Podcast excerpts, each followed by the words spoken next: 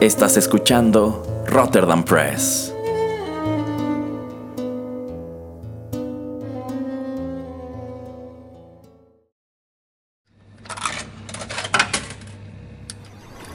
Los videojuegos han deleitado tus sentidos en la pantalla y ahora lo harán en la radio a través de su música.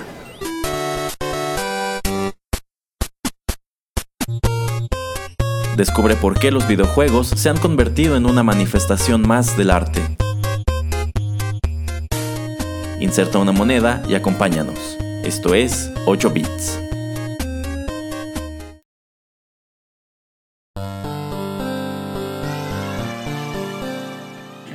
Hola amigos, ¿qué tal? Los saluda Erasmo en los micrófonos de Rotterdam Press y sean bienvenidos a la emisión 31 de 8 bits, un acercamiento a los videojuegos a través de la música.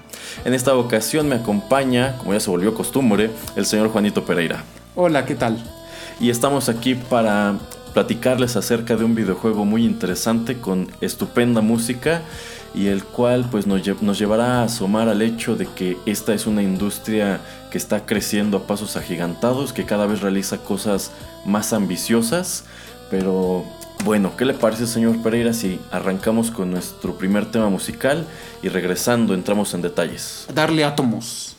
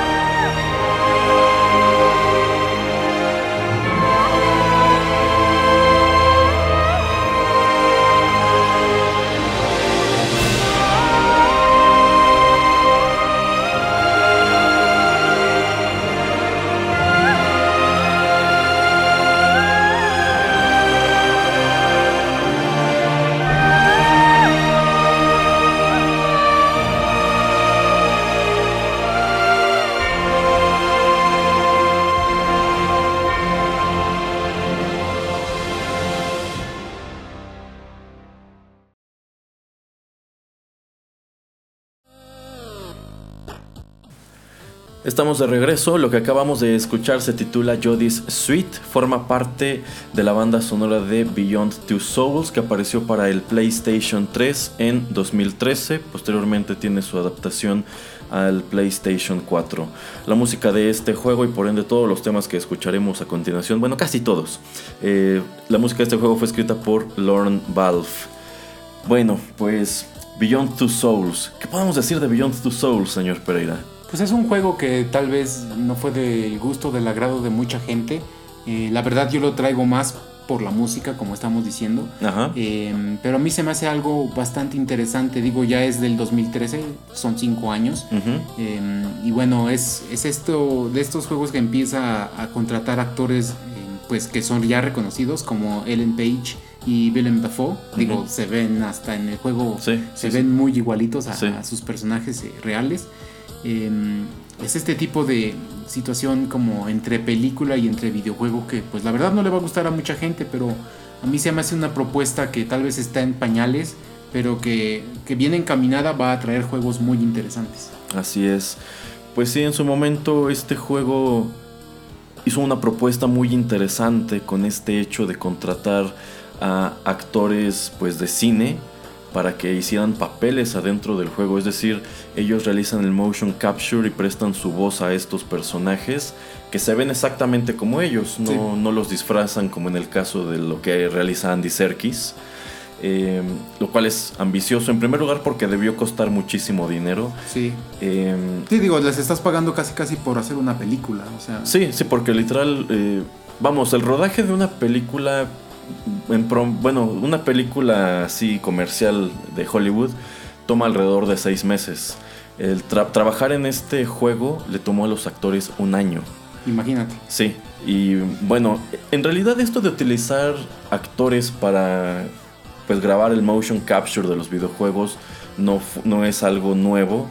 Hay muchos títulos que ya lo hacen. Por ejemplo, está el juego de The Last of Us, en donde los actores que dan su voz a Joel y a Ellie, y prácticamente a muchos de los personajes del juego, pues en realidad actuaban las escenas, habían cámaras tenían estos trajes como los que usa Andy Serkis y tienen que hacer hasta varias tomas hasta que les salga bien, o sea, literalmente ya están coreografiando una escena como si fuera para una película, pero aquí la trasladan a un videojuego con la diferencia de que Troy Baker no se parece a Joel y la chica que hizo a Ellie tampoco se parece a Ellie, de hecho la Ellie se parece a Ellen Page.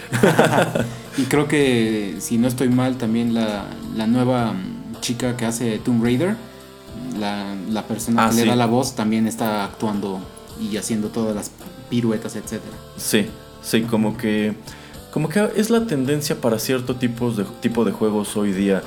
En realidad, ¿sabe cuál fue el pionero de este rollo del motion capture, señor Pereira? ¿Cuál? Mortal Kombat.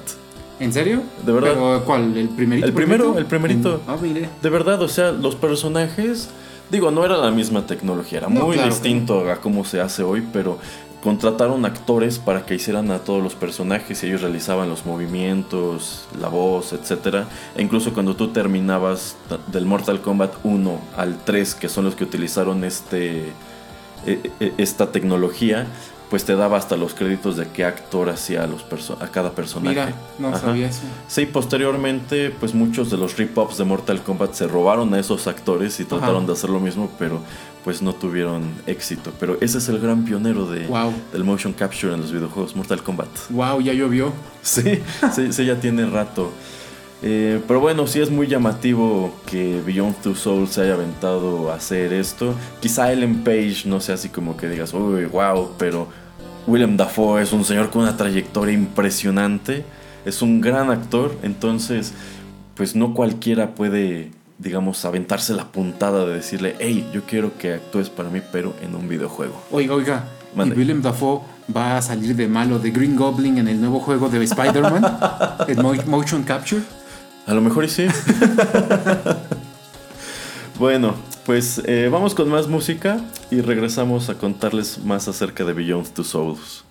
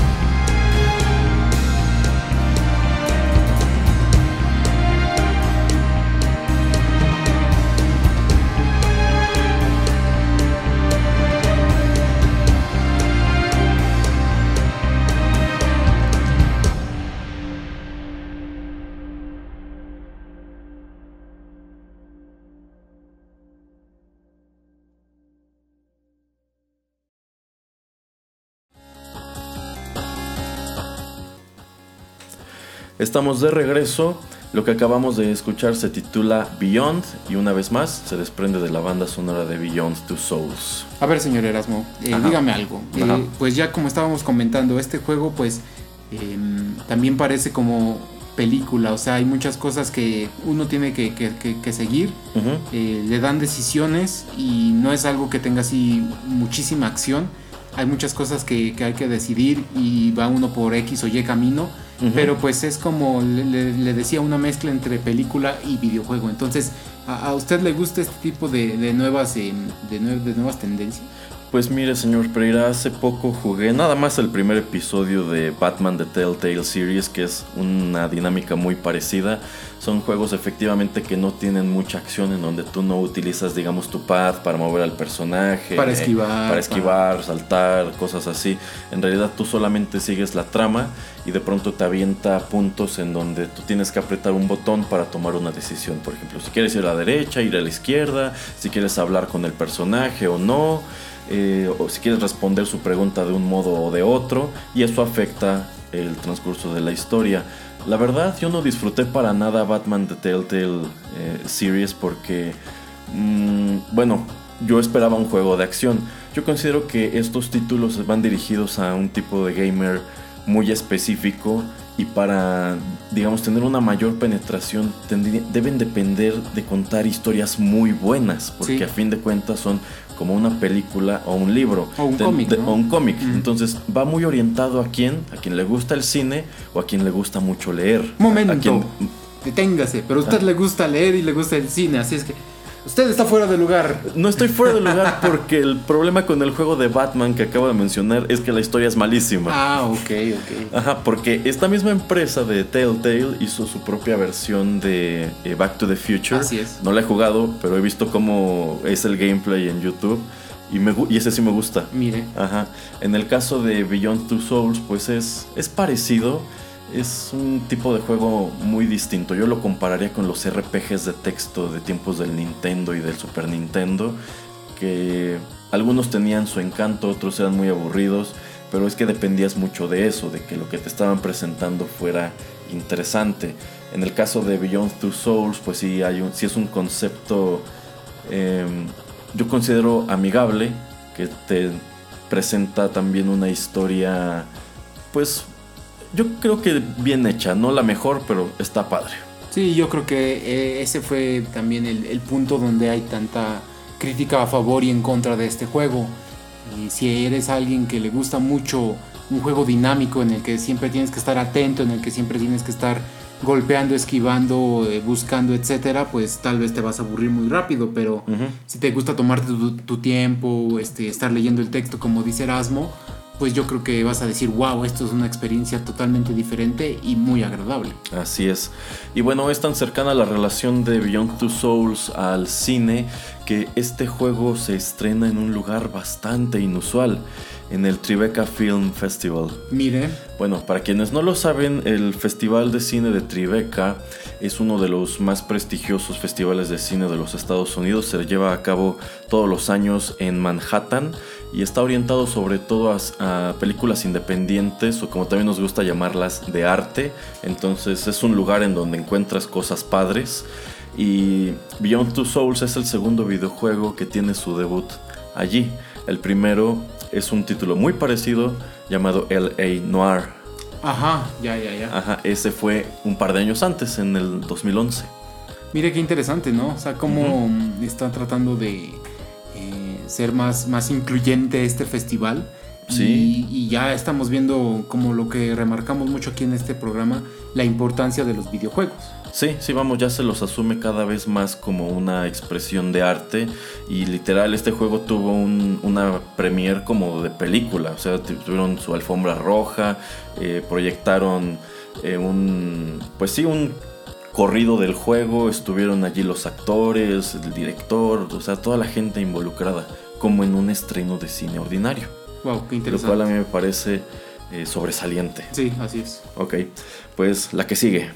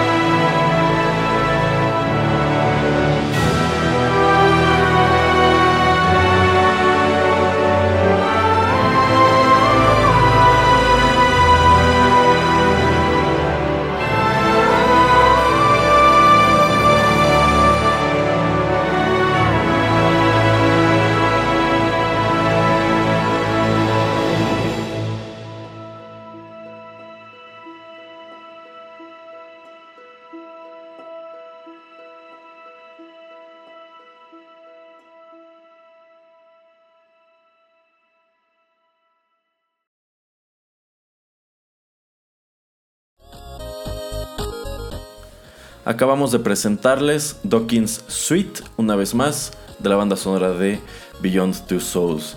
Ya les decíamos, la música de este juego fue escrita por Lorne Valve, así que eh, entremos en detalles sobre quién es este individuo. Él es un productor y compositor escocés que está muy activo en lo que respecta a música para cine y también para videojuegos. Su crédito más reciente en la pantalla grande es la música de Misión Imposible Fallout o Repercusión, eh, que de hecho eh, hace poco vimos y algo que comentábamos el señor Pereira y yo al salir de la película es que la música estaba muy padre y se escuchaba muy como de Hans Zimmer. Ajá, así es. Ajá.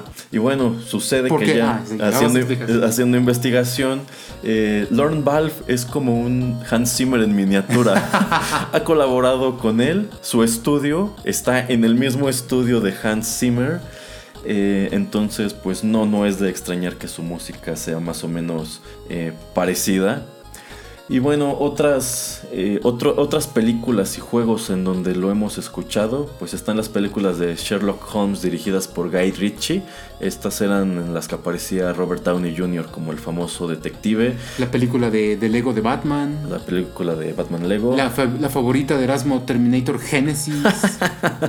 También eh, Megamind, que híjole, esa película como me gusta.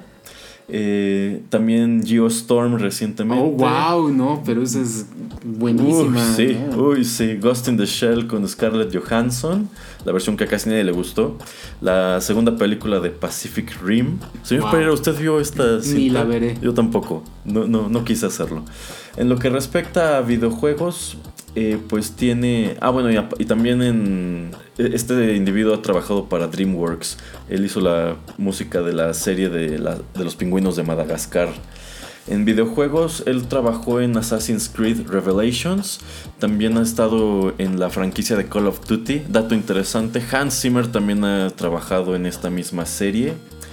Y pues sí, tiene cosas muy padres este individuo. A mí se me hace también muy acertado por parte de, pues de la, casa productora del juego eh, haber traído a alguien que pues es, es alguien muy presente en, filmografía, o sea que tiene muchas películas, o sea que alguien que sabe qué tipo de música le, quedaría bien a una película y yo creo que eso le dijeron, enfócate en esto como si fuera un proyecto eh, pues cinematográfico en lugar de, que, de que fuera un videojuego. Eh, pues se me hace, se me hace chido. Como dices eso de lo mismo de Tribeca, pues también con, este señor, con este compositor. Otro dato curioso es que él no iba a ser el compositor del juego. En realidad, eh, la productora que se llama Quantic Dreams eh, decide traer a un individuo llamado Norman Corvale, quien es bueno, él ya había trabajado para ellos en títulos anteriores, pero él falleció antes de que empezaran la producción de Beyond Two Souls. Así que eh, contratan a Lorne Valve. el, juego de hecho está dedicado al compositor anterior. Mira. Y eh, ya hacia el final de la producción de la banda sonora, eh, pues como que Valve dice, ay, necesito que alguien eche la mano y ahí le da un codazo a Hans Zimmer y Hans Zimmer se suma al proyecto en sus últimos meses de producción. Quantic Dreams, que mm, esta desarrolladora nada más tiene cinco juegos, y el más reciente es Detroit eh, Become Human, que no lo he jugado, pero se ve muy chido, la verdad. Entonces, como que más o menos eh, sigue como el, eh, un poquito el gameplay o, el estilo de, de, Beyond Two Souls, pero se ve bastante, bastante interesante la propuesta. Pues sí, sin duda es una empresa que ha dado de qué hablar. Ok, pues la siguiente canción.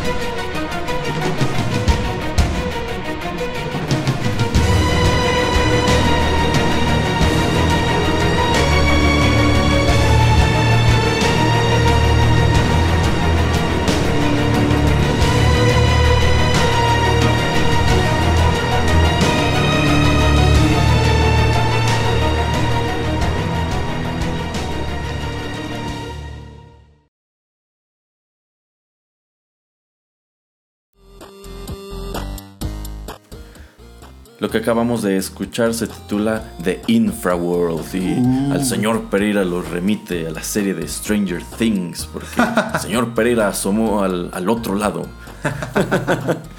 bueno, eh, pues fíjense, Beyond Two Souls no es el último videojuego en traer a gente que está involucrada eh, con el cine a este terreno. Hace un par de años, quizá algunos de ustedes recuerden, sonó un proyecto muy, muy, muy ambicioso y muy prometedor de Konami que era Silent Hills. Este sería como un relanzamiento de esta popular franquicia de survival horror en la cual traían a Hideo Kojima, el creador de la serie Metal Gear, eh, como escritor, quien decidió unirse con Norman Reedus, un actor a quien seguro ubican de la serie de televisión eh, The Walking Dead. Y bueno, ellos dos iban a realizar Silent Hills. Este juego llamó mucho la atención cuando se lo anunció en 2014, cuando mostraron las primeras imágenes, porque vamos, traía un muy buen escritor, traía un actor que en este momento es muy visible. Y pues Silent Hill es una franquicia que a mí me gusta mucho, si bien sus últimas entregas han estado para el perro. y bueno, eh, un año después, eh, Konami canceló el juego porque ellos renunciaron por completo a seguir haciendo títulos para consola. Ahora se dedican a hacer jueguitos para celular. Ya te dije, Erasmo, en, en otros programas que eso es lo que está realizando. Sí, sí, situación muy triste, pero bueno. Entonces cancelan el juego y se deshacen de Hideo Kojima, quien hasta ese momento trabajaba para ellos.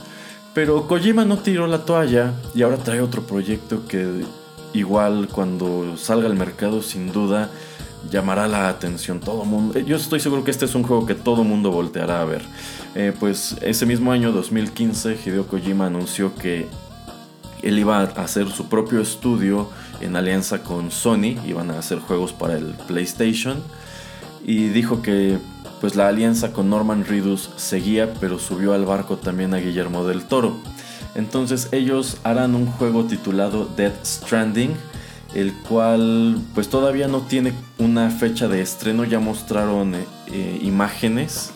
Eh, y además de contar con Norman Reedus, también aparecerá Matt Mikkelsen.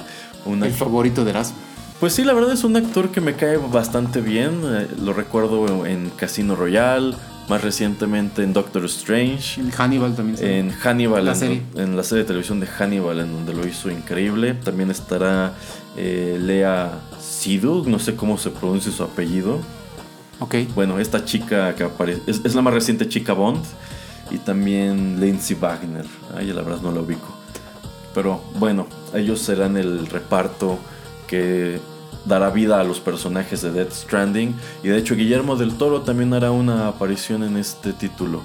Sí, creo que, creo que ya ha salido, ¿no? Sí, sí, en el, en el primer trailer, bueno, el único trailer que han mostrado, aparece Guillermo del Toro cargando una cajita muy curiosa y también aparece el villano al que dará vida a Matt Mikkelsen, que para variar tiene cosas en los ojos. Qué raro. Pero pues está interesante, ¿no? O sea que yo, siento que esto podría volverse una tendencia hasta cierto punto odiosa, porque vamos, sí es atractiva la idea de tener a este tipo de actores en los juegos, pero sobre todo en lo que respecta a cintas animadas hoy día, yo creo que hay quienes ya estamos hartos de escuchar a celebridades dando las voces de los personajes en lugar de auténticos actores de doblaje, que han quedado muy relegados por esta tendencia. Lamentablemente, sí. Pero mm, bueno, yo veo, por ejemplo, este juego, eh, lo comparo un poco con la película la de Beowulf. Ajá. salía Angelina Jolie en esa, ¿no? Angelina Jolie y Winston, no me acuerdo cómo se llama. Bueno, pero pues más o menos como la, manera en, hacer el gráfico, porque pues es una película animada. Ajá. Y en CGI. Ajá. Es como que es, vas a ver, va a ser un poquito como eso, pero con botoncitos, ¿no? o sea, no te estoy diciendo que sea la misma historia ni, ni nada por el estilo, pero como que más o menos es un poquito de... Se va a parecer, ¿no? Sí, se va a parecer. Sí, sin duda es un concepto semejante.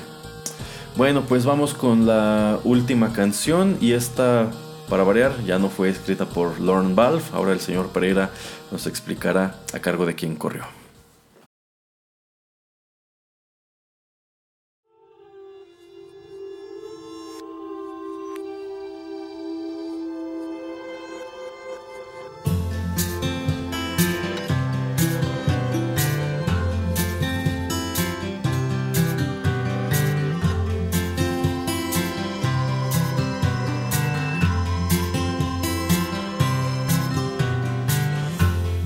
Sorry eyes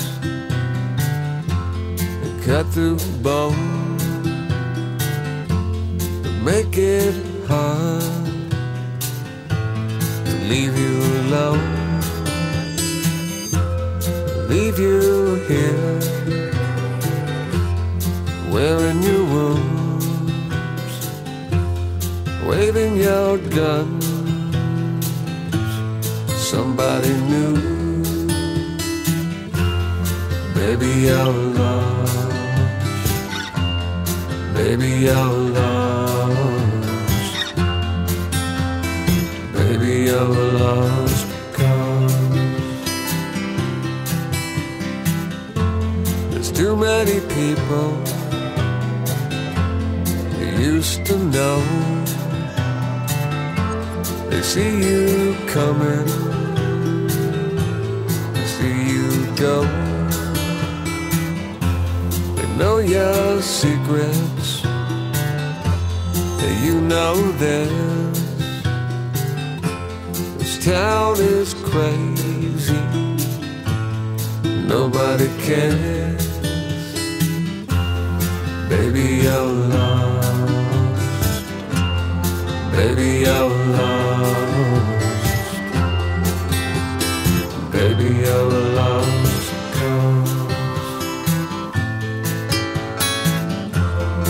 Tired of fighting. I'm tired of fighting. Fighting for a lost cause. There's a place where you are going.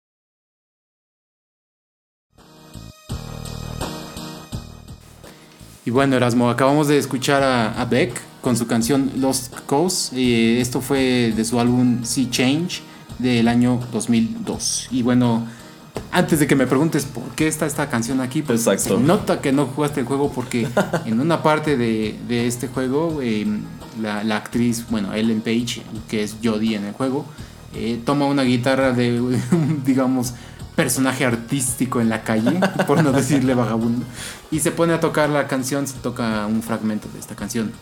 Oh, ya, qué curioso. Sí, y es eh, bastante chistoso que han escogido una canción que pues ya tiene tanto, bueno, tanto. En... Sí, bueno, y aquí volvemos a, a lo mismo. O sea, ellos pagan los derechos de utilizar una canción conocida antes que escribir una propia o utilizar algo del dominio público, tal como se hace en las películas. Así es, exactamente. Bueno, pues con esto llegamos al final de la emisión 31 de 8 bits. ¿Algún último comentario, señor Pereira? Pues ojalá les haya gustado y pues eh, notaron la tendencia que, es mucho acerca de, música instrumental. Sí se escucha mucho de película, como estábamos diciendo. Y eso fue de las cosas, como yo decía, que me llamó la atención de, de, este, de este soundtrack, ¿no? Que es, no es música que podemos escuchar en, todos los videojuegos y es lo que se me hizo muy interesante. Muy bien. Bueno, pues eh, nada más retomando algo de lo que aún pueden encontrar en nuestro top 5, ya que en este programa hablamos de música para cine, invitarlos a que si no lo han hecho, escuchen nuestra emisión especial dedicada a la banda sonora de Oblivion, un filme también de 2013, eh, cuya música fue escrita por otro acto famoso, M83. Está muy padre, entonces échenle oreja. Eh, para la siguiente emisión de este programa, ¿qué escucharemos, señor Pereira? Eh, lo más seguro es que vayamos a escuchar eh, Project X Zone, que fueron, son dos juegos, pero probablemente escuchemos del primero para el Nintendo 3DS. Ok, este es un juego desarrollado por Capcom, muy interesante, ya les estaremos platicando de qué se trata. Y bueno, pues muchas gracias por la sintonía, los invitamos a que nos escuchen en los demás contenidos de Rotterdam Press y los estaremos saludando muy pronto aquí en 8 bits.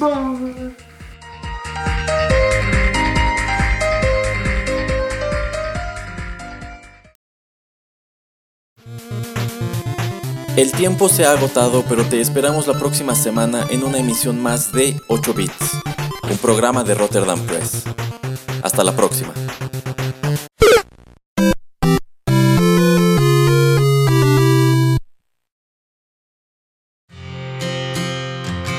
Continúa escuchando Rotterdam Press, radio como hecha en casa.